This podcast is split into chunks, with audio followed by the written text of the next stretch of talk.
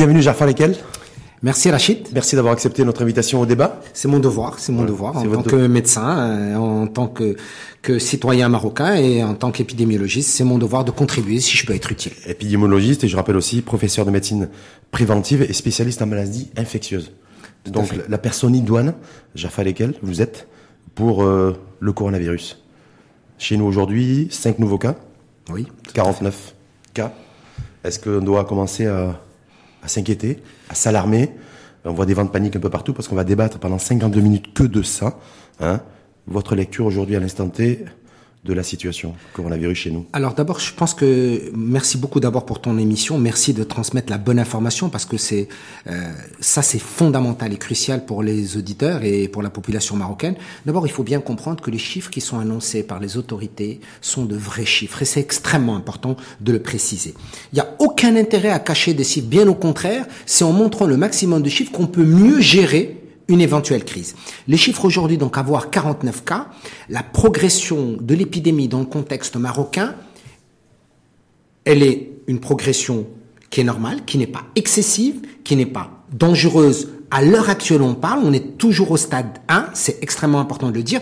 Néanmoins, vigilance et prudence. Pourquoi? Et ça, c'est important de le préciser. Il y a deux éléments, Rachid, qu'il faut retenir dans une évolution épidémique dans tous les pays du monde il y a ce qu'on appelle le taux d'attaque, c'est-à-dire la capacité d'un virus à, entre guillemets, pénétrer une population vierge, entre guillemets, c'est-à-dire dans le sens une population qui n'est pas habituée à avoir un virus et elle va avoir, et le virus va se propager. Y compris le virus de la grippe Tout à fait, y compris le virus ou d'autres types donc de, de virus. On l'a vu pour le SRAS, le H1N1, etc. Uh-huh. Et le deuxième élément fondamental en épidémiologie, c'est ce qu'on appelle le taux de reproduction de base. C'est-à-dire, à partir d'un cas, quelle est la capacité de toucher plusieurs. La démultiplication. De démultiplication. Uh-huh. Ce qu'on voit aujourd'hui dans le contexte marocain, est intéressant par rapport aux autres pays. C'est-à-dire que pour l'instant, dans le contexte actuel, le temps de dédoublement, il n'est pas important. C'est-à-dire que on avait 28 cas, on a passé à 30 et quelques, on est passé à 39, on est passé à 44, on est passé à 49.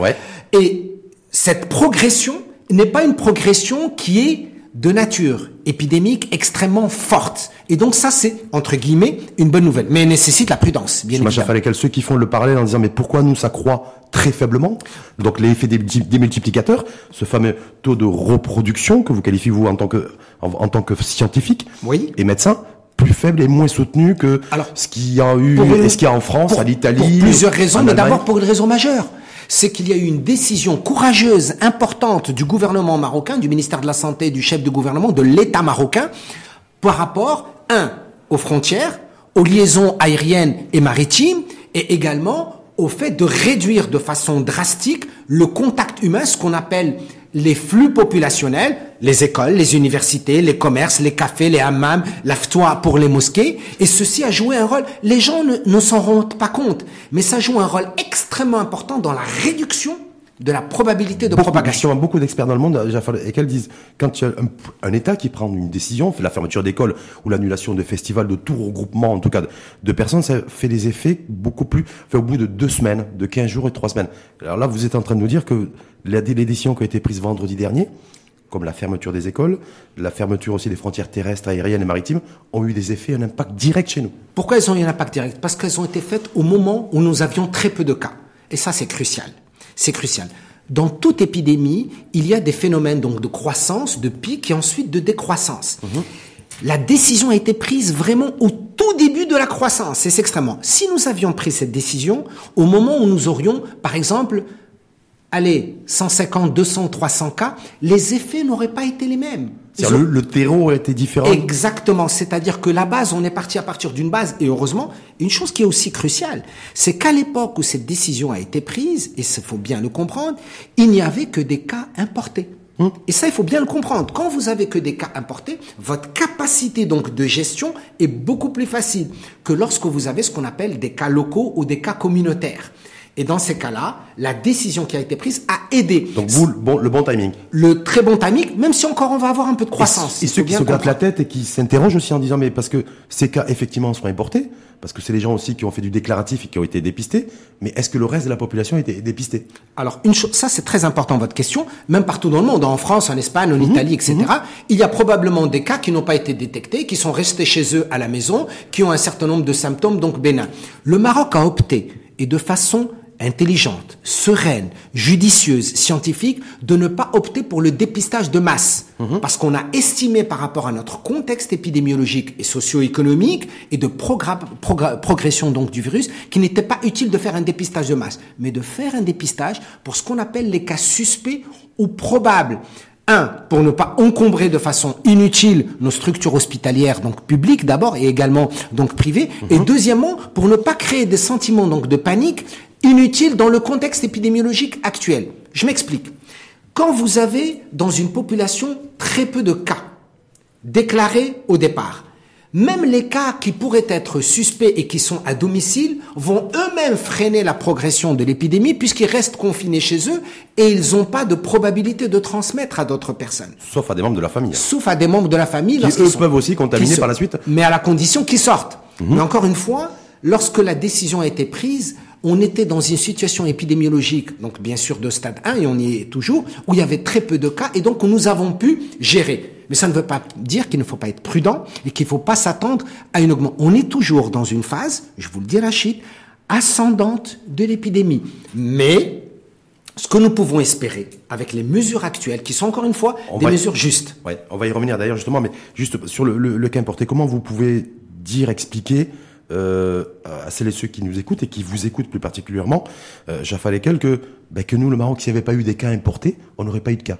Non. Parce que c'est ça, en fait, quelque part aussi, non? En fait, en fait, il n'y aurait pas eu, si on n'avait pas eu de cas apportés, peut-être qu'on aurait eu donc des cas qui étaient asymptomatiques pendant une certaine phase, parce qu'ils ont été en contact, en contact je, je dis l'exemple typique. Ça peut être quelqu'un qui a voyagé dans un pays, qui est revenu, qui est resté asymptomatique pendant quelques jours au Maroc, et puis ensuite, il a contacté une autre personne, cette personne est restée asymptomatique quelque temps, et c'est la quatrième ou cinquième personne qui est devenue asymptomatique. Et on aurait pu penser que c'est un cas purement local.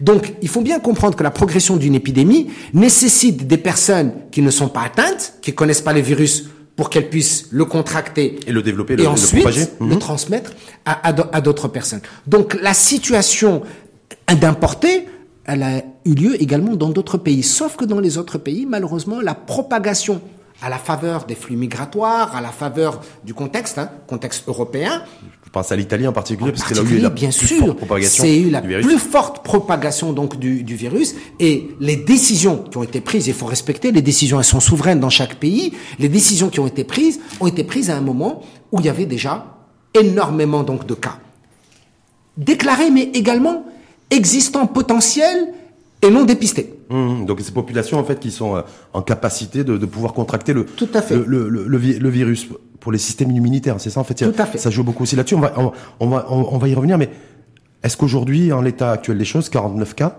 euh, un certain nombre de mesures qui ont été prises, le chef de l'État qui qui s'est, il y a eu un communiqué d'ailleurs officiel hier, la mise en place et la création de d'hôpitaux de, campagne. de campagne dans différentes régions du, du pays? Euh, c'est une excellente chose. Est-ce que là on est sur un train aussi? Dire si on met ça et que parallèlement on met le la croissance de l'épidémie? Oui, potentiel. Franchement, franchement, les décisions qui ont été prises du plus haut sommet de l'État, de Sa Majesté euh, le roi, c'est de dire qu'est-ce qui est important? Aujourd'hui, notre situation épidémiologique, on la surveille de façon extrêmement sérieuse, pertinente. La surveiller, est-ce que c'est la maîtriser? Non, on y arrive. Hum. Surveiller de façon mais ce qui est important, et d'ailleurs la décision d'hier de, sa, Majesté, qui est une décision forte et importante, c'est de dire à toutes les autorités compétentes, parce que quand on gère une crise, une épidémie, c'est pas la problématique du ministère de la Santé, c'est intersectoriel, c'est de dire au ministère de l'Intérieur, aux autres autorités compétentes, aux services de santé des forces armées royales, mobilisez-vous, travaillez en commun, soutenez-vous, mettez chacun en ce qui le concerne les moyens à la disposition du système sanitaire marocain afin qu'il puisse être performant et surtout répondre à la demande au cas, au cas où, où l'épidémie prendrait une autre tournure. Précis, voilà ce que ça veut dire. Et au contraire, c'est c'est vraiment de la bonne prévention. C'est vraiment, au contraire, de l'intelligence de gestion. Bonne prévention aussi, Jean Lesquels, mais qui a été perçue par certains, en disant voilà, ah ben ils vont déployer les militaires, ça y est.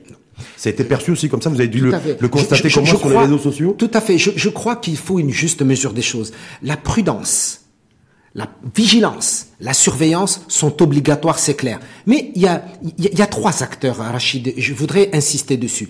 Il y a l'État en tant qu'acteur, et l'État, honnêtement, a joué aujourd'hui son rôle. Il a fait ce qu'il fallait, il, est con, il continue à faire encore plus. L'État, ça veut dire le gouvernement, ça veut dire le ministère de la Santé, ça veut dire toutes les hautes autorités donc, de l'État jouent le rôle. Les professionnels de santé qui sont en aval, qui doivent accueillir les malades et qui doivent expliquer jouer le rôle. Mais il y a un troisième acteur, un troisième acteur qui est important, c'est la population, avec deux choses importantes et on en parlera, j'espère. C'est la conscience et la responsabilité collective et non pas individuelle. Et si la population joue son rôle. Dans Jouer son rôle, c'est quoi C'est rester chez soi? Qu'est-ce que ça veut dire? Rester chez soi le plus possible. Mhm. Encore une fois, le plus possible, je dis. Je n'ai pas parlé de confinement. Vous avez bien remarqué que je n'ai pas utilisé ce terme. Le, rester le plus possible chez soi. Restreindre des déplacements inutiles.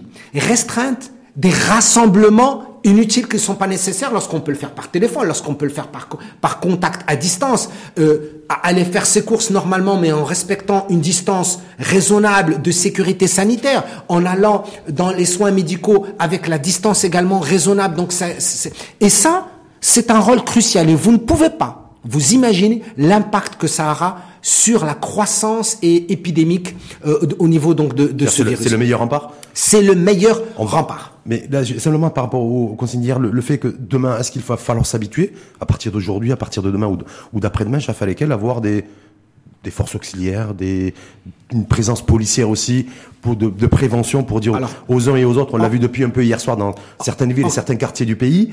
Dire voilà, ce, bah, rentrez chez vous, ne, ne, restez pas dans la rue. Euh, voilà. Est-ce honnêtement, est-ce qu'il va falloir s'habituer aussi à ça? Écoutez, qu'est-ce qui a été fait? Lorsqu'on l'a vu dans ces vidéos, lorsqu'il y avait euh, des camionnettes de force donc de l'ordre et des, des grands microphones informant la population c'est simplement de la pédagogie, de l'éducation, de l'éducation pour la santé populationnelle. Qu'est-ce qu'on a dit aux gens? On leur a pas dit on va vous réprimer, on leur a pas dit on va vous frapper. Qu'est-ce qu'on leur a dit? On leur a dit s'il vous plaît, dans le cadre de la prévention collective, s'il vous plaît, restez chez vous, évitez les déplacements inutiles et pour les personnes âgées, protégez-les en les maintenant à domicile. C'est au contraire, c'est un message, il faut, il, faut au contraire. Donc pas de panique à avoir. Mais pas du tout. Il faut surtout pas paniquer. Il faut être responsable. Hmm. Il faut être responsable. Est-ce que ça, ça, met en relief le fait que le citoyen doit se réhabituer aussi, ou, ou, en tout cas reprendre confiance aussi auprès des institutions, Vous avez des autorités. C'est ça en fait. le niveau de confiance.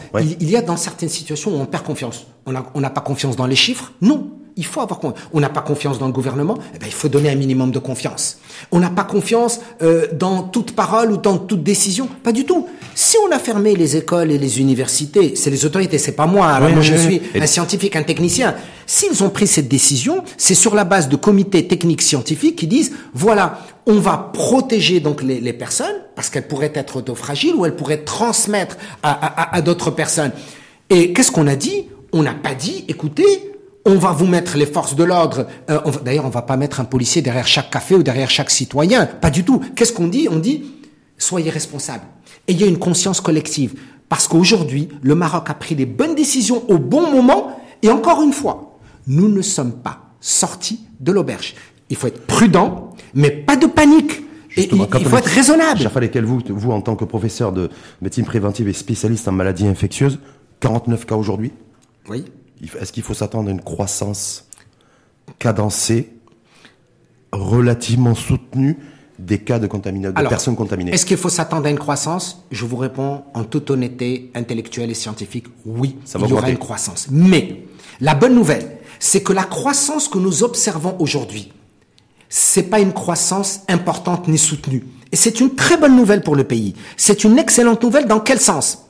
C'est pas une excellente nouvelle dans le sens en dire on n'est pas concerné. Au contraire, on doit encore plus redoubler de vigilance et de prudence et de règles d'hygiène et de prévention pour que cette cadence soit maintenue jusqu'au pic. On n'a pas encore atteint le pic. On va atteindre, comme dans toutes les épidémies, un pic et une chute. Qu'est-ce qu'on veut espérer, nous, Rachid? Deux choses. C'est que le nombre de nouveaux cas, c'est-à-dire le temps de déboulement, soit le plus court possible avec le moins de cas possibles qui arrivent, de nouveaux cas. Parce que qu'est-ce que ça veut dire des nouveaux cas? Ça veut dire la possibilité d'un développement aussi d'un effet, voilà, effet multiplicateur. Ça veut dire quoi? Ça veut dire que des nouveaux cas, là aujourd'hui, on est sur un train de 4, 5, 6 nouveaux cas jour, jour. À peu près. Jour. En tout cas, c'est la tendance du moment. Voilà, ça veut dire que par rapport à la veille, on est, dans, on est à une progression de combien? On est à 10, 15, 20% de progression. Ce qui encore une fois, il faut bien prendre les paroles, ce que je dis dans sa juste mesure, ce qui est une bonne nouvelle. Et bien sûr, c'est une mauvaise nouvelle d'avoir un cas, on est bien d'accord. Ce que je veux dire d'un point de vue épidémiologique, quand on surveille une évolution épidémique, le fait d'avoir que 10 ou 15% donc de progression montre simplement que nous sommes dans un trend qui est aujourd'hui soutenable et raisonnable et qui demande la vigilance, mais pas autant d'inquiétude que de panique. Et c'est pour ça que pour contrôler cette situation, il faut absolument respecter donc les règles. On va revenir ces fameuses règles et ces fameuses mesures de barrières, comme on, euh, comme on dit. Mais simplement, mon, interrogation, c'est me dire, est-ce que Jaffa Lekel aujourd'hui euh, écarte d'un revers de la main tout scénario à l'italienne ou tout scénario à la française? Je serais malhonnête si je disais je l'écarte. Non. Ce que je dis, c'est que les mesures qui ont été prises, la situation épidémiologique actuelle, ne prête pas à panique. Elle prête à juste raison beaucoup de prudence, beaucoup de vigilance et mettre en place les mesures au cas où. Pourquoi? Parce que ce que nous ne maîtrisons pas, Rachid, et ça c'est important, merci pour ta question. Il y a trois choses que nous maîtrisons, mais il y en a des autres que nous ne maîtrisons pas. Les trois choses que nous maîtrisons, c'est un, que ce virus existe dans notre population et qu'il y aura des cas locaux. Ça c'est clair. Ça, on le sait, c'est une évidence. Deuxième chose que l'on sait, c'est que 95% des cas ont une bonne évolution ou guérissent. Et qu'il n'y a que 2 à 4% de létalité, y compris dans le contexte marocain. Je fais la différence entre mortalité et létalité. C'est crucial. C'est quoi la différence La différence fondamentale, c'est que la létalité, c'est le nombre de décès parmi les cas. Et c'est ça ce qu'il faut mesurer et dire à la population. Ce n'est pas 30-40% de décès, c'est 2 à 4%. Et en plus, dans les 2 à 4%, c'est essentiellement parmi les sujets âgés de plus de 65 ans ou ceux qui ont une comorbidité. D'ailleurs, les deux décès que nous avons eu au mmh. Maroc, c'est 89 ans et 75 ans. Bien sûr, un décès, c'est un décès de trop, on est bien d'accord. Mais comprenons qu'aujourd'hui encore, dans le contexte marocain, la létalité, comme en France, elle est entre 2 à 4 Sauf que le curseur bouge un peu en France, en Italie, où on voit des gens âgés de moins de 60 ans oui. contracter le virus et se retrouver en salle de réanimation, voire dans des états graves. Tout à fait. Mais qu'est-ce que ça veut dire? Ça veut dire que le virus a circulé de façon locale au, au sein donc de la population. Mais encore une fois, Rachid, c'est très important de le signaler. Le fait d'avoir un cas qui a 50 ans, moins de 65 ans, ne veut pas dire que ce cas n'avait pas d'autres comorbidités. Ça veut dire que je peux avoir 40 ans et avoir une hypertension artérielle, un diabète, une maladie cardiovasculaire ou un cancer. Et ça, ça fragilise. Donc ça, c'est les éléments qui jouent en fait. Bien sûr, il y a d'autres éléments qui fragilisent notre système immunitaire. Donc, mm. Ne jouons pas que sur l'âge, jouons sur l'âge et le système immunitaire. On sait que la personne âgée est plus fragile, mais une personne de 50 ans ou de 40 ans peut également être fragile. C'est pas le cas dans le contexte, marocain. Donc, je, je ne dirais pas que nous n'aurions pas de scénario qui pourrait être difficile, compliqué pour notre pays. Ce que je dis, c'est vigilance est fondamentale, mais les données que nous avons au jour où nous parlons aujourd'hui, mercredi, Rachid, les données que nous avons ne montrent pas un scénario catastrophe. Néanmoins, si les choses évoluent, c'est-à-dire si la population n'adopte pas des règles. Vous revenez souvent à la population. Vous, pour vous, la clé, la clé, la solution, l'antivirus, c'est le comportement de la population. il joue un rôle crucial. Central, en tout cas. C'est-à-dire que c'est un trépied. Il y a le gouvernement, il y a le système de santé et il y a la population. Le système de santé doit être capable de répondre à la demande. Le gouvernement doit prendre les mesures nécessaires. On va parler des populations. Et la population. J'ai fallu qu'elle simplement. Aujourd'hui, il y a eu. Euh, on se dit voilà, vous avez parlé de la stratégie marocaine, pas de dépistage de masse. Tout à fait. On voit à travers le, le monde au niveau de, de l'Europe, l'épicentre aujourd'hui de ce coronavirus, euh, l'attitude des autorités des pouvoirs publics français, italiens diffère de celle adoptée par euh, la Grande-Bretagne, par exemple. Ou, bien sûr, par la Grande-Bretagne ou, ou l'Espagne, ou l'Espagne, ou la Suède, ou les, les Pays-Bas. C'est le moment de se dire aujourd'hui, euh, confinement, isolement, euh, semi-confinement. Quel est selon vous, au stade où nous en sommes nous aujourd'hui, 18 mars, euh, avec la croissance épidémiologique que, que nous avons euh, et les facteurs aggravants possibles, quelle est selon vous la meilleure des Alors, des solutions aujourd'hui- et options Voilà. en termes de modèle. Alors aujourd'hui, d'abord, le, le modèle, le, le modèle marocain est un, est, un, est un modèle extrêmement intéressant. Et d'ailleurs, vous allez voir que tous les pays regardent aussi le modèle marocain. Parce que le modèle marocain, c'est, je vous rappelle, un des rares modèles où on a décidé une stratégie, j'allais dire, qui peut sembler drastique, qui était juste, qui peut sembler drastique au tout début. Dans les premiers cas, dans les tout premiers cas. Aucun pays n'a fait ça. C'est extrêmement, extrêmement important. Deuxièmement, qu'est-ce que ça veut dire le confinement? Le confinement doit répondre tout simplement à une situation épidémiologique particulière. Et je n'ai pas de doute, je ne suis pas les autorités, je suis encore une fois un scientifique et un épidémiologiste.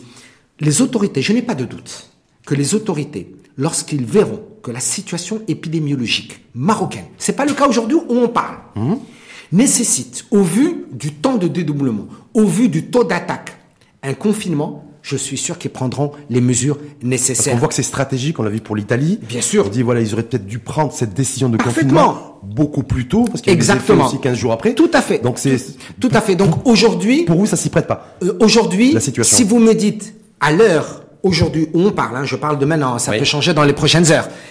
Au moment où on parle, la- les mesures qui ont été prises, c'est-à-dire de restrictions dans les endroits de rassemblement, euh, écoles, universités, euh, lavage des mains, on, on se salue plus, on est, les mosquées, lave-toi, Mm. euh, c'est important.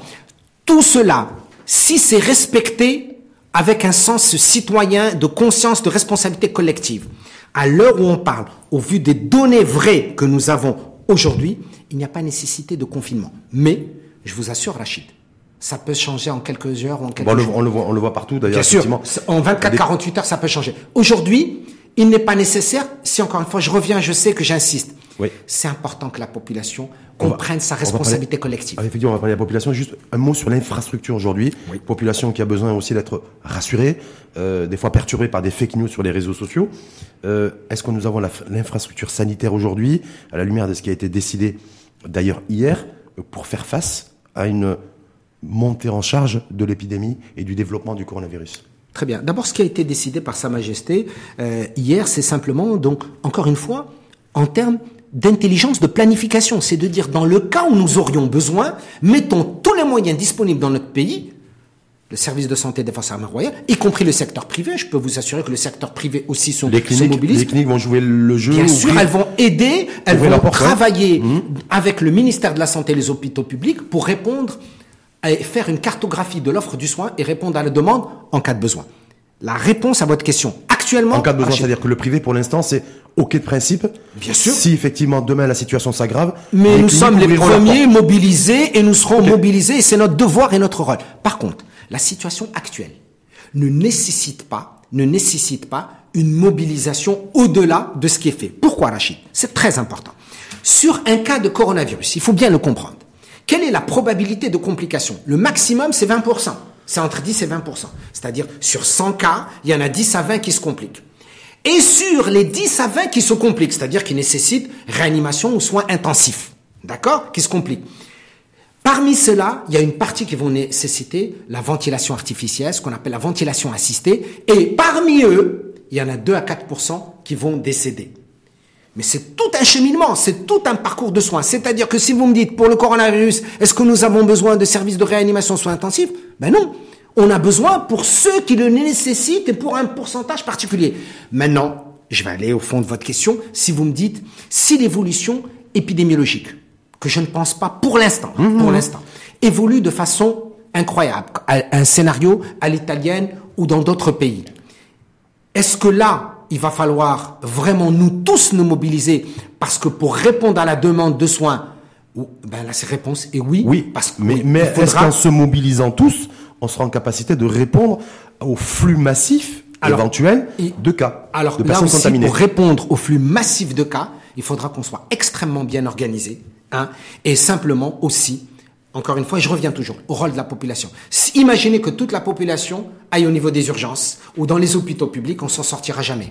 On n'aura jamais les ressources nécessaires. Par contre, si avec intelligence, les cas qui sont modérés, ou les cas simples, ou les cas asymptomatiques, ou les cas qui ont des symptômes mineurs, restent à domicile, en confinement, et que uniquement les cas qui sont compliqués ou graves vont au milieu hospitalier et privés, avec les hôpitaux de campagne. Sauf que dans le contexte dans lequel on est, une poussée de fièvre ou une toux un petit peu sèche, même si elle est juste le passage, on peut l'avoir, vous comme moi, ça nous arrive peut-être tous les jours, ça peut donner lieu à où la personne se dirige automatiquement vers l'hôpital ou vers la clinique. Et c'est pour ça qu'on a un rôle de communication à faire, hmm. que c'est très important que le ministère de la Santé, c'est très important que les autorités, c'est très important que les professionnels de santé, de dire, ce n'est pas parce que vous avez, il y a des critères de diagnostic du coronavirus, il y a des critères qui sont extrêmement importants. Par exemple, il y a des gens qui viennent aux urgences parce qu'ils toussent, j'ai le coronavirus. Non, il y a des critères. Il y a ce qu'on appelle une définition de cas. La température, la fièvre est importante et cruciale et fondamentale. C'est-à-dire j'ai de la fièvre. Ben, j'ai de la. J'ai quoi J'ai une poussée de fièvre. J'ai une fièvre à 38 et plus. J'ai une toux, j'ai une gêne respiratoire et j'ai un contexte. Et les, les j'ai un contexte. Les trois Bien sûr. Et les j'ai un contexte. Il y a les 14 derniers jours, j'étais en France ou en Espagne ou en Italie ou dans un autre pays où il y a eu ce qu'on appelle une dissémination locale ou communautaire, ou bien j'étais en contact avec un sujet malade au cours des derniers 48 heures, il y a ce qu'on appelle une définition de cas. À ce moment-là, on vous fait un prélèvement, et là aussi c'est très important. C'est pas n'importe où le prélèvement, c'est l'Institut Pasteur ou l'Institut National d'Hygiène avec un code national. C'est pas tout le monde qui peut faire un prélèvement, et c'est pas tout le monde qui nécessite un prélèvement. C'est des cas particuliers dans le cas de ce qu'on appelle un parcours épidémiologique particulier. Qui c'est qui assure le filtre avant? Comment on fait pour effectivement pour mettre en place tout ce process? C'est le professionnel de santé dans hmm. tous les hôpitaux à travers le territoire. Il faut le savoir, Rachid. Les CHP, ce qu'on appelle les centres hospitaliers préfectoraux provinciaux, les CHR, centres hospitaliers régionaux, les CHU, à travers tout le territoire, ont la définition des cas, ont les médecins mobilisés, le personnel qui a été formé. Encore une fois, pour éviter des afflux massifs auquel le système de santé dans son entier ne pourrait pas répondre. Est-ce qu'on a le personnel médical euh, suffisant en nombre? Pour la situation actuelle, pour la situation à actuelle, moment, oui. Oui. Et pour la pour une situation éventuelle? Pour une situation éventuelle qui serait, j'allais dire, trop importante, là, il va falloir qu'on mobilise de façon différente les ressources humaines parce que là, ça sera très compliqué pour C'est-à-dire c'est-à-dire former des ben, former des jeunes, euh, faire euh, participer des étudiants exactement les internes, les résidents, tous les étudiants. combien de temps pour former quelqu'un Écoutez, ça c'est très, rapide. C'est très rapide. C'est très rapide. Ils ont même moins, même moins. Là ce matin, on a formé avec le ministère de la santé euh, des, des, infirmiers dans des cliniques pour pouvoir au cas où participer donc à l'effort, leur montrer tout simplement les règles d'hygiène, de sécurité sanitaire pour prendre en charge donc les, les patients. Et ça on peut le faire extrêmement vite le cas nécessaire, sans panique, toujours avec sérénité, avec prudence, précaution. C'est-à-dire, qu'est-ce que je suis en train de dire? C'est que oui, il faut être vigilant, parce que la bonne intelligence, la bonne planification, c'est voir le futur. Mais le, voir le futur ne veut pas dire voir un futur sombre. Hmm. Voir le futur veut dire je planifie avec intelligence toutes les alternatives. Ce qui se passe aujourd'hui, c'est que malheureusement, on n'a pas de visibilité, on ne sait pas trop. Mais comme comme comme dans tous les pays du monde. Hmm. Mais sauf que nous avons aujourd'hui pris un certain nombre de mesures qui ne doivent pas nous rassurer, nous laisser dormir. C'est être rassuré ne veut pas dire ne pas être vigilant. Je suis rassurant, je suis rassuré, mais Rachid, je suis hyper vigilant. Hyper vigilant. On va revenir sur la population, sur les comportements sociaux des, des femmes et des hommes, des Marocaines et des Marocains. On a vu un petit un élan de solidarité s'exprimer sur les réseaux sociaux. C'est une excellente chose. Voilà. Tout à fait. J'ai fallu qu'elle vous, en tant qu'expert, euh, professeur de médecine, médecine préventive, est-ce que vous considérez que chacun doit porter un masque, porter des gants. C'est quoi les voilà. On nous a dit bon, il faut se laver les mains régulièrement toutes les heures avec du savon ou avec du produit euh, hydroalcoolique. Hein mais est-ce que voilà, mais est-ce que le masque, les gants, les, la tenue, la tenue idoine et le comportement euh, exemplaire. Alors, encore une fois, le comportement exemplaire, c'est que pour les gens, les déplacements inutiles, ne pas se saluer par la main, les embrassades, éviter les rassemblements publics, se laver les mains. On n'a pas besoin de solution hydroalcoolique si c'est nécessaire, ok. Si c'est pas nécessaire, parce qu'il y en a, il y en a qui spéculent dessus, malheureusement. Mhm. Si c'est pas nécessaire, eh ben l'eau et le savon et de façon régulière, c'est-à-dire toutes les heures ou toutes, toutes les deux heures. Mais ce qui est fondamental et, crucial et qu'il faut euh, bien, bien rappeler euh, à, à la population, c'est que cet effort que nous demandons à la population, c'est simplement un effort de responsabilité collective, que la problématique n'est pas une problématique individuelle, c'est se protéger et protéger les autres, et c'est penser à l'échelle communautaire. Et quand je vois, donc quand je dis la solidarité, bah la solidarité, qu'est-ce que ça veut dire? Ça veut dire informer les gens, et ça veut dire être discipliné pour sa propre santé et la santé des autres, parce que c'est pas la nôtre seulement, c'est celle de l'autre, c'est celle du voisin, c'est celle de mon ami, c'est celle de ma famille, c'est celle de la rue, du quartier, du douar, du village, de la ville, de, de la région marocaine, du Maroc et en fait euh, du monde. C'est cette responsabilité collective qui nous sauvera. Parce que si les gens ne sont pas conscients et n'ont pas une responsabilité collective, quels que soient les efforts que peut faire un gouvernement, eh bien, ça sera pas aussi optimal que si la population participe. Est-ce que vous avez constaté, vous, Jaffa une, une prise de conscience plus conséquente des populations ces derniers jours? Oui, tout à fait, tout à fait. Euh, honnêtement, il faut le reconnaître. On voit les queues devant les pharmacies. On voit au début, c'était un petit peu, un petit peu décousu, j'allais dire. Le week voilà, le week-end dernier, c'était un peu, un peu compliqué. Là, je pense que les gens commencent à comprendre. Mais il faut continuer. Grâce à, à des gens comme vous, il faut continuer. Les médias, vous avez un rôle aussi important que les professionnels de santé. Donnez, s'il vous plaît, la bonne information. Pourquoi? Parce qu'il y a trop de fake news, il y a trop de mauvaises oh. informations qui circulent et qui portent tort à notre pays, mais qui portent tort pas uniquement au pays dans son sens patriote, qui portent tort à la santé de la population, de leur donner des informations qui sont fausses et qui sont dangereuses pour la, pour, la santé individuelle et collective. Hum. Justement, sur le, comportement des, des populations, au-delà du fait de leur dire, est-ce que ça va se résumer à rester chez vous? Ou est-ce qu'il y a d'autres d'autres attitudes aussi euh, c'est très important. À voir, parce qu'on voit beaucoup le hashtag restez chez vous, restez chez vous, restez chez vous. On, va revenir sur un enjeu aussi social et économique aussi pour la je, plupart je, le, je le comprends. Je le comprends. C'est pour ça que je n'ai pas utilisé le mot confinement. Il sera utilisé au moment voulu par les autorités compétentes. Je ne suis pas compétent en la matière. Les masques. Prenons l'histoire des masques. Est-ce qu'il faut donner un masque à chaque Marocain qui circule dans la rue? Mais il n'y a aucune, aucune donnée scientifique, aucune nécessité épidémiologique ou scientifique pour ça. Le masque doit être utilisé en priorité par les professionnels de santé qui soignent les patients. Un. Le masque doit être utilisé pour une personne qui est malade ou pour une personne qui tousse ou qui éternue. Ce sont les conditions d'utilisation. Et, et, même dans ces situations, les masques sont différents. Il y a les masques, ce qu'on appelle les FPP2 pour les professionnels de santé. Les autres masques qu'on appelle chirurgicaux pour la population. Attention, qui serait malade ou qui serait en contact, qui tousse ou qui éternue, qui serait en contact avec une personne âgée. Mais on va pas. C'est-à-dire, j'ai pas le, j'ai pas le coronavirus, j'ai aucune raison de porter le masque. Vous êtes en train de dire. Tout à fait, tout à fait. Je veux dire coronavirus ou un, ou un autre virus. Il y a aucune raison dans la, dans la rue, comme ça, de porter la main. Les gants. Je vais vous donner une chose qui est extrêmement intéressante. Vous savez que la survie du virus sur notre peau est moins importante que sur un gant en latex?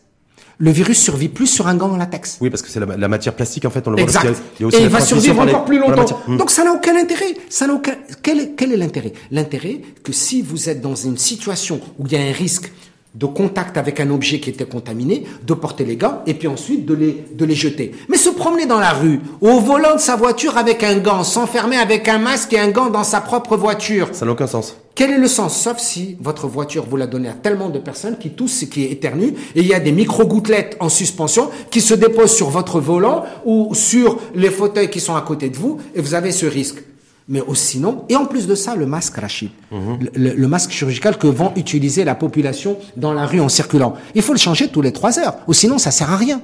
Toutes les, toutes les trois heures. Toutes les trois heures, il faut le changer et il faut le jeter dans de bonnes conditions. Il faut pas le reprendre dans sa main comme ça et le mettre sur un endroit parce que là aussi, vous vous recontaminez si au cas vous auriez le virus. Justement, j'ai fait autre vecteur de, de, de, de transmission du, euh, du virus, c'est aussi être en contact avec des surfaces. Tout à fait. Euh, avec du carton, avec du plastique, avec euh, voilà. Avec du papier, avec avec du bois. De faire Alors, ce qui est conseillé de faire, c'est là aussi, encore une fois, des solutions donc d'hygiène n'importe quel antiseptique, Rachid, dans les poignées de porte, quand vous êtes à la maison ou quand vous êtes dans un immeuble ici professionnel, les poignées de porte, les, les, les personnes en charge de l'hygiène doivent asperger les poignées de porte, l'ascenseur Avec un désinfectant. Bien, bien sûr, le désinfectant. L'ascenseur doit être bien nettoyé, vos bureaux, vos claviers d'ordinateur. Et, ça suffit. Mais ça suffit, c'est exactement les règles d'hygiène qu'on avait adoptées pour le H1N1, pour le SRAS, pour la grippe saisonnière. Euh, votre téléphone que vous utilisez, ben, tout simplement avec un chiffon qui soit ensuite donc jetable, et il faut simplement nettoyer avec un désinfectant.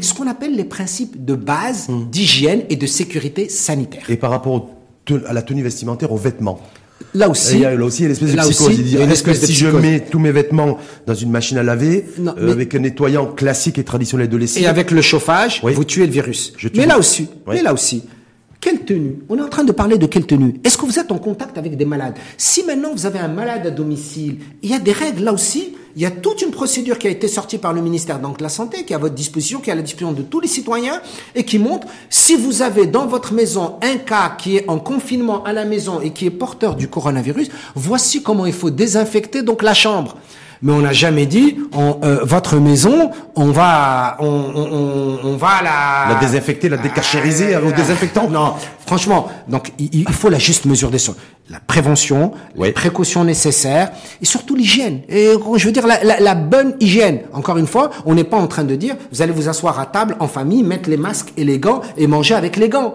C'est pas ce qu'on est en train de dire et nulle part ailleurs dans le monde. Autre idée qui circule aussi, c'est le fait de marcher dans la rue avec des avec des chaussures, avec des des baskets et d'avoir le en fait le on pourrait choper, contracter le virus euh, par la semelle de la chaussure. Voilà. Alors encore que une ça, fois, ça tient la route encore une fois, euh, ça peut tenir la route dans un scénario. Je vais vous dire un scénario. Vous êtes à côté de quelqu'un à moins d'un mètre, il a éternué ou il a craché ou il a expectoré, les, les, ses gouttelettes sont en suspension, ils se sont posés par terre. C'est au moment où vous arrivez, où vous avez marché dessus, vous avez collecté le crachat sur votre semelle, votre semelle vous l'avez amené à la maison, vous avez enlevé votre chaussure sans faire exprès, Ça vous l'avez de touché si, si, si, si, avec votre main hein et ensuite en- avec votre main vous avez touché votre visage. Ça fait beaucoup de si. Évidemment, techniquement, techniquement, théoriquement, ce que vous dites, mais dans la majorité donc des situations, non. Le virus d'ailleurs, il lui faut un véhicule de transport. hein. Hmm. C'est-à-dire, il faut qu'il soit, ce sont des micro-gouttelettes qui sont dans des surfaces et qui va survivre dans ces micro-gouttelettes, ou alors dans vos mains, ou alors vous les avez inhalés parce qu'ils sont restés en suspension dans l'air pendant un certain temps, en général autour de 45 minutes, si vous êtes en contact étroit avec une personne. Mais s'il y a quelqu'un, dites-moi, qui tousse, mais qui est à 20 mètres de vous, Aucun risque. mais à aucun risque. Donc il il faut pas, encore une fois, prudence oui, vigilance, hygiène, sécurité sanitaire, mais avec la juste mesure des choses, parce qu'il faut que nous réservions à Rachid nos efforts, notre intelligence, notre énergie en tant que, en tant que Marocain, en tant que citoyen. Réservons cette énergie au cas où. Pour pouvoir la mettre au service de l'autre si on en a besoin. C'est pas le cas aujourd'hui. Ne dépensons pas notre énergie dans des afflux massifs, euh, dans des grandes surfaces pour aller acheter euh, de la charcuterie et du fromage. Ne dépensons pas notre énergie à aller Ou du papier toilette, encombrer c'est ou du papier toilette ou encombrer les urgences des hôpitaux sans que ça soit nécessaire. Là, je pense qu'aujourd'hui, c'est une psychose en fait, surtout euh, dans les esprits, dans les dans les euh, dans les dans la tête de dans la tête de chacun, comme euh, le fait justement. Je vais profiter de votre présence. J'ai fait lesquels sur boire des boissons chaudes, Oui. du thé ou des tisanes, tuerait le virus. Ça circule sur les réseaux sociaux. Beaucoup, À beaucoup se dit adhèrent ou en tout cas épousent un petit peu à cette idée-là. Et je me suis rendu compte que c'était une grosse bêtise. Mais écoutez, fran- franchement, euh, à moins que vous buviez de l'eau à 80 degrés pour vous brûler, hein, il faudrait aller ensuite au CHU ou dans une clinique ou dans un hôpital aux urgences pour brûlure euh, œsophagienne. Donc, c'est faux. Euh, mais euh, honnêtement, évidemment, si vous mettez, si vous mettez, si vous mettez une surface une surface à brûler, à brûler à 65 ou à 80 degrés, évidemment, vous allez tuer le virus. Mais c'est pas en buvant de l'eau chaude, d'ailleurs, qui n'est pas à 65 ou à 80 degrés. Hein, je vous rassure, je vous rassure euh, tout de suite. Heureusement, parce que ça nous brûlerait. Hum, Parce qu'on rappelle que le corps est à qui tue 37 le degrés. virus. Hein. Encore une fois, s'il vous plaît, Ouais. le virus, il est inhalé. Il va dans l'arbre respiratoire. Il ne va pas dans le tube digestif. C'est dans l'arbre respiratoire. Et, et- et donc, c'est extrêmement important, de, de- de- encore une fois, de donner bonne explication. Évidemment que vous preniez du citron ou du miel Ou du vinaigre, ou, du vinaigre ou de la du sel. vit- ou de la Ouais. vitamine et que et que ce sont des antioxydants et qui aident votre système immunitaire. Bah tant mieux, c'est bien. Ça, ça, Mais- ça serait pour, pour mais- effet de renforcer le système immunitaire. Simplement, quand vous le feriez pour une grippe Mais classique. tuer un virus et Mais euh, pas du tout. C'est pas ça. D'ailleurs, je vais vous dire même une chose qui est importante. Euh, J'invente rien. C'est connu scientifiquement. Les antibiotiques ne tuent pas les virus. Hmm. Les antibiotiques, c'est pour les bactéries, pour les parasites, etc. C'est pas pour les virus. Et d'ailleurs, c'est pour ça qu'il n'y a pas d'antibiotiques aujourd'hui et qu'il n'y a pas de traitement curatif aujourd'hui pour le coronavirus. Mais C'est ça qu'on va y revenir. Et la chaleur aussi, la température. Certains disaient, bon, au-delà de 26, 27, 28 degrés, ça neutraliserait en tout cas le, le du coronavirus. Pas du tout, C'est pas faux. du tout. C'est pas aussi une aberration, c'est C'est aussi euh, le, le coronavirus survit à l'extérieur pendant quelques heures et peut survivre même plusieurs jours lorsqu'il est sur certaines surfaces particulières, comme j'ai dit tout à l'heure, le latex, le plastique, le bois. Sur un jours, certain- trois jours, le voilà. vous des fois, il y a des fois, on arrive jusqu'à 6-7 jours, simplement lorsqu'il a les bonnes conditions. Mais euh, évidemment, si vous mettez le virus à 65 ou à 80 degrés Celsius, il va mourir. Il est, il est fragile dans, dans ce sens. Donc la température à 26-27 degrés ne tue pas du tout mais le. Pas du tout, mais pas du tout. Et, et, sur le justement là, vous faisiez référence à des le virus. Il n'y a pas d'antivirus. C'est les, les, les anti euh, les antibiotiques. Les antibiotiques n'ont aucun rôle sur le sur le virus. Tout à fait. Qu'est-ce qui peut aujourd'hui euh, avoir un avoir un effet? Je vois en France, vous avez vu comme moi l'actualité, un antipaludique ouais. qui qui est en phase de testing, si je puis dire.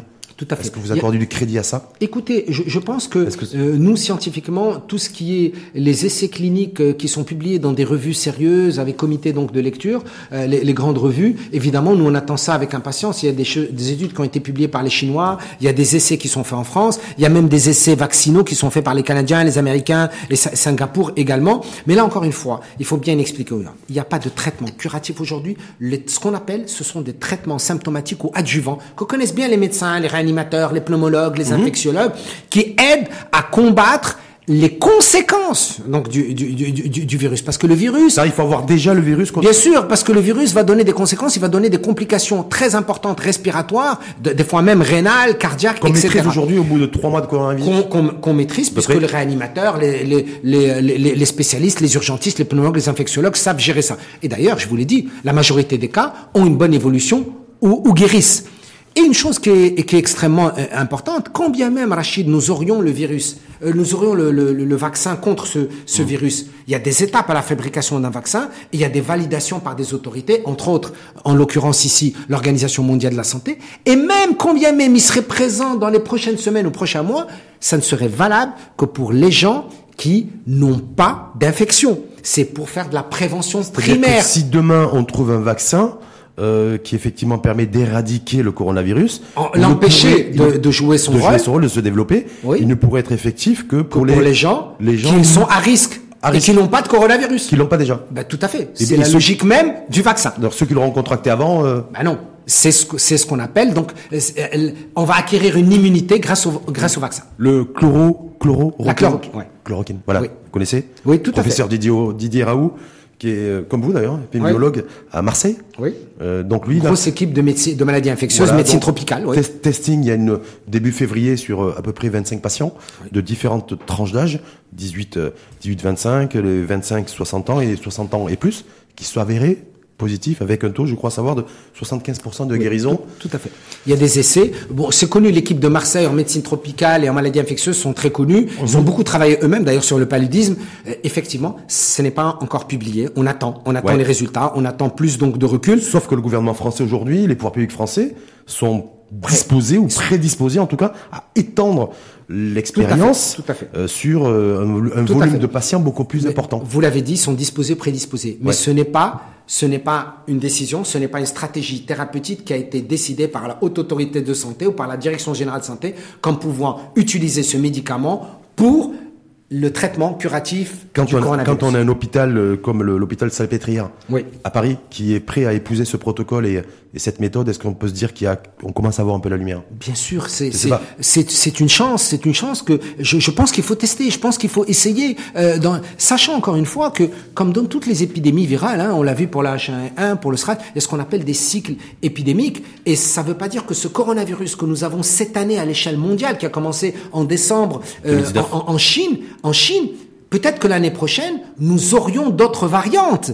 Attention. Euh, un, un, coronavirus ou d'autres formes Bien sûr, d'autres variantes. Il y a des mm -hmm. mutations. On l'a vu pour, euh, pour le H1N1, on a vu pour d'autres virus. Quoi, du, du climat, tributaire de... Les changements climatiques, les ouais. flux populationnels, les mutations à travers, à travers ce qu'on appelle des hôtes intermédiaires. D'ailleurs, pour ce virus, ces hôtes intermédiaires, ce sont des animaux, parce que finalement, c'est une, c'est une sorte de zoonose. Ce sont des maladies transmises de l'animal vers l'homme et qui ensuite vont être transmises d'homme à homme.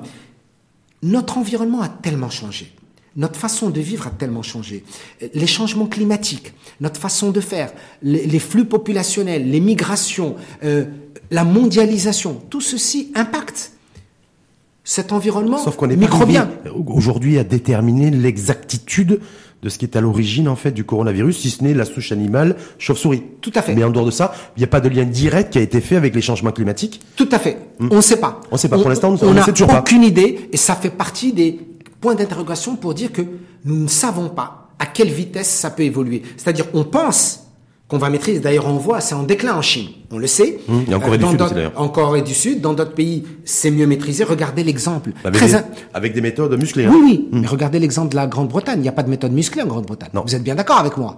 En Grande-Bretagne, il n'y a aucune méthode musclée. On continue à aller au concert, on continue à aller au pub, on continue à vivre normalement. À neuf normalement. Comment expliquez-vous ça, Rachid?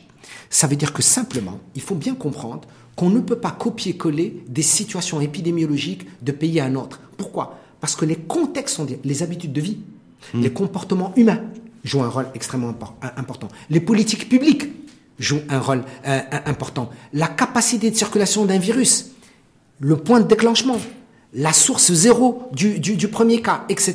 Donc on ne peut pas comparer et on peut dire, regardez, ce qui s'est passé en Italie, euh, ce qui s'est passé en France, en Espagne, regardez en Suède, c'est complètement différent, en Angleterre, en Corée, en Chine. Mais par contre, ce qu'on apprend, ce qu'on apprend, c'est que il faut en toute intelligence et en toute sérénité prendre les mesures au bon moment et surtout, le danger partout dans le monde, hein, partout dans le monde, ça par contre. La meilleure transmission d'un virus, c'est la panique et la mauvaise information. Ça, c'est une certitude. Ça, c'est une certitude à l'échelle mondiale. Et celles et ceux qui voudraient être rassurés aussi, je sais que vous n'êtes pas devin. Non, pas du tout. Voilà. Du. Mais euh, est-ce qu'on pourrait entrevoir, est-ce que vous pensez que d'ici euh, deux semaines, trois semaines, les choses devraient se tasser chez nous et un peu, un peu ailleurs dans le monde On voit que l'Italie, c'est en train, c'est en train de se Même lisser. en France, les- le nombre voilà. de nouveaux cas, tout à fait. Voilà, avec la- les, les mesures qui ont été prises d'ailleurs, qui sont effectives depuis hier sur le confinement. Tout à fait. Est-ce que tout ça, voilà, fait qu'on peut entrevoir d'ici dix jours, deux semaines, trois Ah, ah, semaines, alors. une amélioration nette, c'est-à-dire déjà une stagnation de la croissance épidémique? Alors, il y, y a, j'ai j'ai une certitude par contre, euh, euh, Rachid, c'est que les 7-10 prochains, prochains jours vont être cruciaux pour notre pays. Ça, pour notre pays. Ils vont être à cruciaux. partir d'aujourd'hui. À partir d'aujourd'hui, pendant les 7 à 10 premiers, prochains jours. Je m'explique. C'est crucial pour notre pays. Notre pays s'est préparé. On planifie, au cas où, on- les hôpitaux de campagne, le secteur public, le secteur privé, la population qu'on veut sensibiliser donc de plus en plus, elle a aussi une responsabilité. Il faut qu'on joue là sur la responsabilité collective. Pourquoi c'est important? Si nous continuons avec le nombre de nouveaux cas existants actuels et qu'ils se confirment sur une semaine, dix jours, que le nombre de nouveaux cas qui arrivent reste en deçà des risques majeurs, eh bien, nous aurons une courbe aplatie et ça, c'est extraordinaire pour notre pays. Et ça, c'est à partir, c'est daté d'aujourd'hui, Voilà. sur les 7-8 prochains jours, c'est ça? 7 à 10 prochains jours, C'est-à-dire on que va si voir. sur les 7-8 prochains jours, Jaffa, lesquels on a une augmentation journalière des cas qui varie entre 4 et 6 Jusqu'à jusqu'à même une dizaine de cas. Jour. Juste 10, 15 cas par jour, Ouais. ce n'est pas... C'est-à-dire 70, 80 Attention, cas en supplémentaires. maintenant Ouais. toujours la même stratégie de définition des cas, de dépistage, en maintenant cette même stratégie. Et nous, si nous avons que ce nombre de nouveaux cas existants, parce qu'à un moment, il va stagner et il va commencer à chuter. Et là, je ne dis pas que la bataille sera gagnée. Je dis que le risque majeur sanitaire sera, et là je peux utiliser le terme, confiné. C'est le risque qui sera confiné, pas la population. Mais on pourra confiner le risque, c'est-à-dire maintenir la courbe épidémique à son niveau pour être obligé de descendre. en ayant la certitude qu'il n'y aura pas un retour éventuel Non. du virus Le- le- qu'une fois qu'il est maîtrisé, est-ce que Une cette fois qu'il est maîtrisé Ouais. et qu'une majorité, parce qu'un un- un virus, il lui faut une population saine pour circuler. Une fois que la population n'a pas été en contact, une fois que l'autre partie de la population a été guérie, le virus ne peut plus circuler. Pourquoi? Parce qu'une bonne partie de la population aura acquis, entre guillemets, une forme d'immunité. Hum, sans le savoir parfois. Bien sûr, sans le savoir. porteur de ce Tout à virus-là fait, sans le savoir. Sans le- avoir. Il y a très peu de cas qui sont asymptomatiques, mais il y en a. Il y en a et qui sont porteurs et qui vont pas développer la maladie. Et même dans ceux qui vont développer la maladie, c'est important ce message. Une bonne majorité vont avoir des symptômes mineurs ou pas graves. C'est uniquement un faible pourcentage qui auront des symptômes graves et parmi ce faible pourcentage, encore un pourcentage qui aura des cas extrêmement graves ou compliqués. D'ailleurs, en France, le nombre de cas aujourd'hui qui sont réa ou compliqués, il faut bien, il faut bien, il faut bien le dire, hein, c'est c'est combien? C'est un, un peu moins de 10%, c'est 8 à 9% de cas graves en réa. Et ça, c'est. Sauf que, le, sauf que le personnel soignant dans ce pays fait face à des flux massifs de personnes qui, Tout à fait. qui, euh, qui contractent l'hôpital parce qu'ils pensent avoir Exact. le virus. Et c'est que- pour ça. Et en tout cas, ils ont les Et c'est symptômes. pour ça que avec, avec vous, aidons, aidons le, le gouvernement, aidons les autorités à transmettre la bonne information en disant à la population, s'il vous plaît, euh, n'encombrez pas les hôpitaux, comme- restez. Si vous pensez avoir des symptômes, restez chez vous et ne restez pas en contact avec des personnes que vous pourriez infecter dans le cas où vous auriez le coronavirus Parce que c'est pas sûr qu'il l'est. On peut avoir des symptômes grippaux sans avoir le coronavirus. Il hein. faut bien le comprendre. Le Marocain, à l'instar de tous les citoyens, en tout cas européens essentiellement, mais pas que, parce qu'à l'Amérique du Sud aussi, les populations sont, sont touchées, aimeraient avoir un peu de, avoir de la visibilité. Est-ce qu'effectivement on peut avoir de la visibilité aujourd'hui ou c'est beaucoup trop prématuré? Alors c'est beaucoup trop prématuré, je pense. Se dire voilà, il y a un il y a un antivirus, il y a euh, un antivaccin, il y a je, crois un traitement Je crois que avec raison et avec raison, avec sagesse. Euh, je pense que si nous parlons échelle mondiale, échelle mondiale, la sortie de la crise ne peut pas être envisagée, encore une fois, d'un point de vue des données épidémiologiques que nous avons. Il faut pas l'envisager avant au moins trois mois. Pas avant trois mois. Pas avant trois mois. C'est-à-dire une véritable sortie de crise. C'est-à-dire que on se relève. On se relève parce qu'aujourd'hui le virus nous fait mal. Nous fait mal pas uniquement sur le plan sanitaire parce que sur le plan sanitaire, je veux dire la majorité guérit sous bonne évolution. Le virus fait mal avec trois secteurs si je peux m'exprimer. Sur le plan sanitaire, sur le plan social et sur le plan économique. Mhm. Il nous fait mal. Et ces trois éléments, Rachid, si tu es d'accord avec moi, sont connectés. Hein. Sont interconnectés. Comme le monde aujourd'hui est Bien sûr, le sanitaire, le social et l'économique. Et quand je dis on va se relever, il faut trois mois. Il faut au moins trois mois. Si nous continuons, et à l'échelle mondiale, et je pense que le monde est parti dans ce sens, nous continuons à adopter des mesures réellement de restriction des contacts, d'hygiène, de sécurité et de responsabilité collective, j'utilise toujours ce terme, on pourrait envisager dans les trois, mais pas avant. Pas avant, c'est-à-dire c'est pas deux semaines, trois semaines. Pourquoi? Parce que vous le savez très bien, même quand vous avez un dernier, dernier, dernier cas. Il y a toujours un cas existant. Bah, il a toujours été en contact et il faut attendre au moins deux semaines plus tard pour savoir s'il n'y a pas eu d'autres personnes euh, qui sont qui sont infectées, porteuses et qui pourraient se compliquer le cas échéant. Et justement sur le continent africain, parce que le continent africain c'est le continent le moins impacté par le coronavirus. Alors il y a les, des langues, des mauvaises langues. Ils disent voilà, mais parce qu'on fait pas de tests là-bas, on sait pas trop. Il y a pas de dépistage qui est fait. Il y a pas, il y a pas, il y a pas, il y a pas. Même si on a vu l'émergence de cas au Sénégal, au Kenya. Bien sûr, euh, dans, dans, en, en, Gambie aujourd'hui. Euh, hier, un cas euh, déclaré. Bien, bien, sûr, non, non, non. Encore, il faut euh, même en France, hein, il y a des cas qui n'ont pas été dépistés. Hein qui sont chez eux à la maison, hein, qui sont peut-être porteurs, porteurs de personnes porteuses et qui n'ont pas développé les symptômes donc de la maladie, en tout cas pas graves, et qui sont chez eux à domicile. Hein. Parce qu'il y a peut-être des gens et vous le comprenez aisément, euh, qui ont une fièvre, qui ont une toux, qui se sentent un peu mal, mais sans plus, et qui préfèrent rester à la maison et qui vont pas se faire dépister. Il y en a. Mhm. Ça existe hein, partout dans le monde. Donc ça c'est le premier point. Le deuxième point, sur le plan africain, c'est pas que l'Afrique est protégée, c'est que simplement, comme vous l'avez constaté dans tous les phénomènes épidémiques à travers le monde, il y a non seulement un cycle, mais il y a surtout des phases d'arrivée et des phases de propagation et des phases de développement à la faveur, à la faveur de quoi? De facteurs locaux. Il y a des facteurs locaux. de prédisposition. Il y a des facteurs locaux. Et donc, mm. probablement que certains pays d'Afrique vont avoir le coronavirus qui va arriver dans les peut-être prochaines semaines. Donc il y a un effet décalé. Bien sûr, décalé dans le temps, s'ils n'adoptent pas les mesures. C'est-à-dire ce qu'on vit aujourd'hui au niveau sanitaire, c'est ce qu'on a vécu il y a dix ans avec la crise financière avec un effet différé Tout à dans le Sauf que cette fois-ci, cet effet différé, il, est, il est quand même rapide. Hein. On va pas attendre des années. Je peux vous dire que le coronavirus, si on maintient dans les pays africains, évidemment, les frontières ouvertes, et si on maintient les flux populationnels, si on prend pas les mesures préventives, eh ben, le coronavirus, eh ben, il va faire ses effets également dans ces pays vous, vous appelez, je crois que c'est le Kenya qui l'a pris, qui a pris la décision hier soir, vous appelez à ce que les 54 pays du continent, bon, nous on l'a déjà fait. Hein. Oui, nous on l'a déjà fait adoptent, fermeture des frontières, Je pense que qu'ils adoptent euh, avec la même sagesse, avec la même raison, les mesures qu'a adopté le Maroc. C'est une c'est une recommandation donc d'épidémiologistes en disant les mesures qui ont été prises par le Maroc, c'est un c'est un c'est un exemple de ce qu'on appelle best practice. C'est-à-dire que même si j'ai qu'un cas comme au Rwanda aujourd'hui ou la Guinée équatoriale, oui, je tout de suite en fait je décide la fermeture des écoles, des universités, des, des lieux de culte. Et évidemment, les décisions sont souveraines, vous le comprendrez. chaque pays est souverain. Chaque pays. Euh, moi, je, je donne une recommandation technique, c'est de dire lorsqu'on commence à voir et comme dans le cas du Maroc et le Maroc a, a bien fait les choses, quand on commence à voir que quelques cas, il faut absolument stopper l'épidémie et stopper l'épidémie. Quand on dit le terme inquiète, quand on parle de confinement des fois, il faut parler uniquement de restrictions pragmatiques. Et le terme confinement fait peur.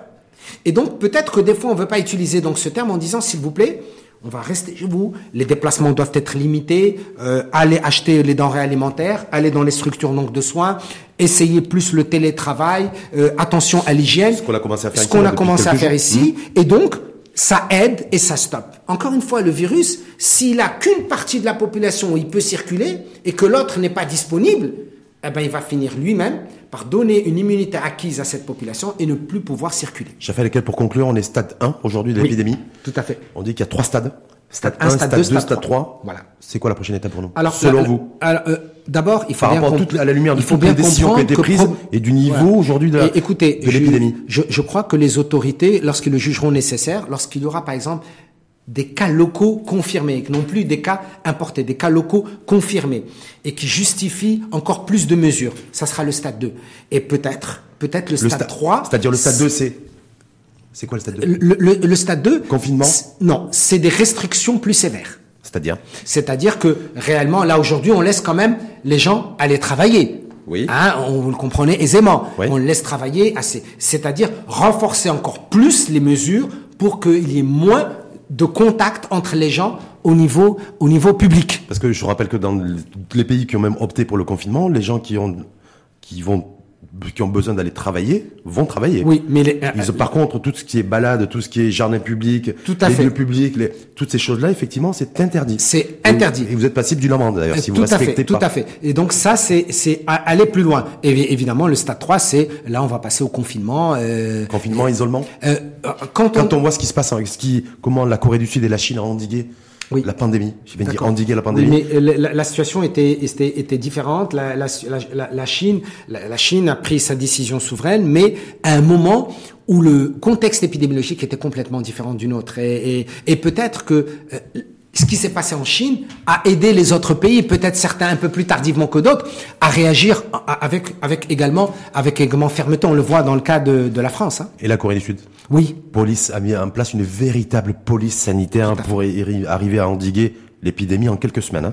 Tout à Euh, fait. C'est un exploit. tout à fait, Euh, tout à fait. Est-ce qu'on peut aussi, voilà, se dire, est-ce que le stade 3 pour nous, ça serait un peu ce qui s'est passé en, Les- éventuellement en Corée si on arrive à ce stade-là, bien sûr? Moi, pour moi, je encore une pas. fois, pour moi, pour moi, mais encore une fois, je, je ne, j'assume ce que je dis. La meilleure police sanitaire, c'est la responsabilité collective.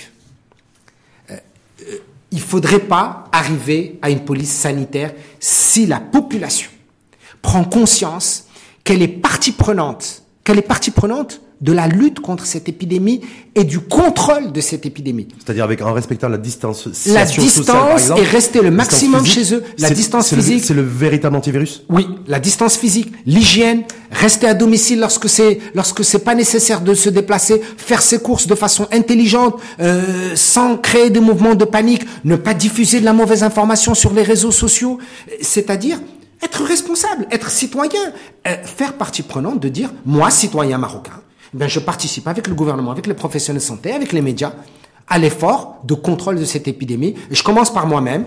Je me lave euh, les mains le- régulièrement. Euh, je, je reste chez moi à la maison le plus. Je protège les personnes âgées. Je suis les recommandations du ministère donc de, de la santé. Je ne vais pas encombrer les hôpitaux et, et- et les urgences. Et surtout, et surtout, et de façon importante, eh bien, cette information, je me fais également informateur d'autres personnes de mon quartier, de ma ville, de mon douar, de, de, de, de ma rue, pour que ces gens-là comprennent que si on veut la stopper dans les prochaines semaines et éviter des scénarios qui seraient compliqués pour nous, mais compliqués pour nous d'un point de vue sanitaire, social, économique, il faut gérer avec sérénité, avec intelligence et responsabilité. Donc c'est un vrai test pour nous.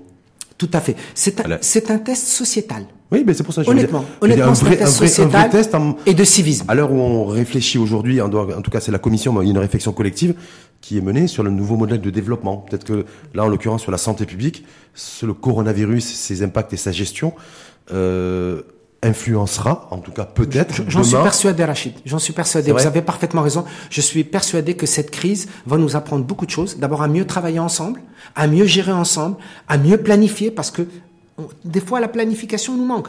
À mieux planifier, c'est très bien ce qui a été fait dans le contexte. Et je pense que c'est un bel exemple. C'est un bel exemple où le Maroc est peut-être un cas d'école. Un cas d'école. Et si aujourd'hui la population nous aide, eh ben, nous professionnels de santé, vous médias, je pense qu'on aura gagné le pari, en tout cas au moins, d'une gestion gagner- intelligente gagner le crise. match, comme on dit. Exactement. Et, et- et gagner le match, des fois, c'est à la sueur de son front et des fois c'est des prolongations. Complètement. le, temps additionnel, comme on dit. Justement, sur les 14 milliards de dirhams qui ont été collectés, euh, vous savez qu'il y a eu cet appel à, la création d'un fonds de 10 milliards de dirhams. On est, on est, à plus de 14, 14 milliards, je crois. Oui, c'est formidable. Ouais. C'est formidable. Et, et, encore une fois, euh, c'est important parce que ça va aider le système de santé, ça va aider l'économie marocaine, c'est très important. Il faut que nous soutenions. Parce qu'en fait, c'est un peu espèce moite moite. C'est à la fois pour soutenir la gestion de la pandémie et à la fois pour le soutien à l'économie nationale et, aux, ça, c'est crucial. entreprises de notre pays. Bien sûr, et ça c'est crucial. Mais encore une fois, euh, le, la meilleure somme qu'on doit dépenser, dépenser, je reviens, c'est la conscience et la responsabilité collective. Soyons tous conscients et responsables, non pas individuellement, mais collectivement. Et là, on aura peut-être besoin de beaucoup moins d'argent sur le plan sanitaire. On aura besoin d'argent sur le plan économique et on doit tous être solidaires. Et je crois que euh, je crois qu'il faut, même si euh, certains sont pessimistes, félicitons-nous, Rachid, de ce que nous avons fait.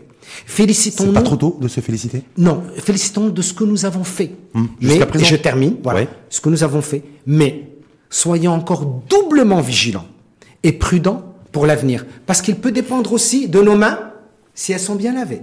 Mmh. L'occasion de montrer d'ailleurs le, le, le, ce, ce, produit-là et puis se dire aussi que le savon, se laver le savon est beaucoup plus bénéfique que le produit euh, hydroalcoolique. Tout à fait. Il est aussi efficace. Il est mmh. aussi efficace. encore une fois, qu'on me comprenne, quand j'ai dit félicitons-nous, c'est-à-dire que on aurait pu prendre des décisions euh, qui sont pas optimales et on aurait été dans une situation beaucoup plus pénible. C'est pas le cas aujourd'hui. En tout cas, je retiens aujourd'hui, Jafar lesquels vous dites il y a 7 jours qui vont être déterminants. 7 à 10 à partir d'aujourd'hui, c'est-à-dire on est mercredi 18, Tout à fait. 18 mars, donc euh, on a encore 7 8 jours. Le 25 jusqu'au 25 28 mars, il faut être extrêmement vigilant et prudent, surveiller, agir avec responsabilité et, et, et, surtout suivre les mesures donc de précaution et de restriction qui sont aujourd'hui des mesures, encore une fois, qui sont justes, qui sont raisonnables et qui sont mesurées. Merci en tout cas vous. C'est moi. Jaffa Lekel, professeur de médecine préventive, spécialiste en maladies infectieuses et épidémiologiste. Je l'ai bien dit? Oui, tout à fait. Merci, en tout cas à vous. On a respecté la distance. Tout à fait. tout à nous, effectivement, en groupe le matin, l'info en face, cette présence sur le débat, ah, c'est suivre un petit peu déjà l'actualité au sens large. L'actualité, c'est le coronavirus. Donc c'est important d'entendre les experts et des professionnels comme vous. Donc une fois de plus, merci. Ben, merci à vous. Merci. Merci à vous et à très bientôt. À très bientôt.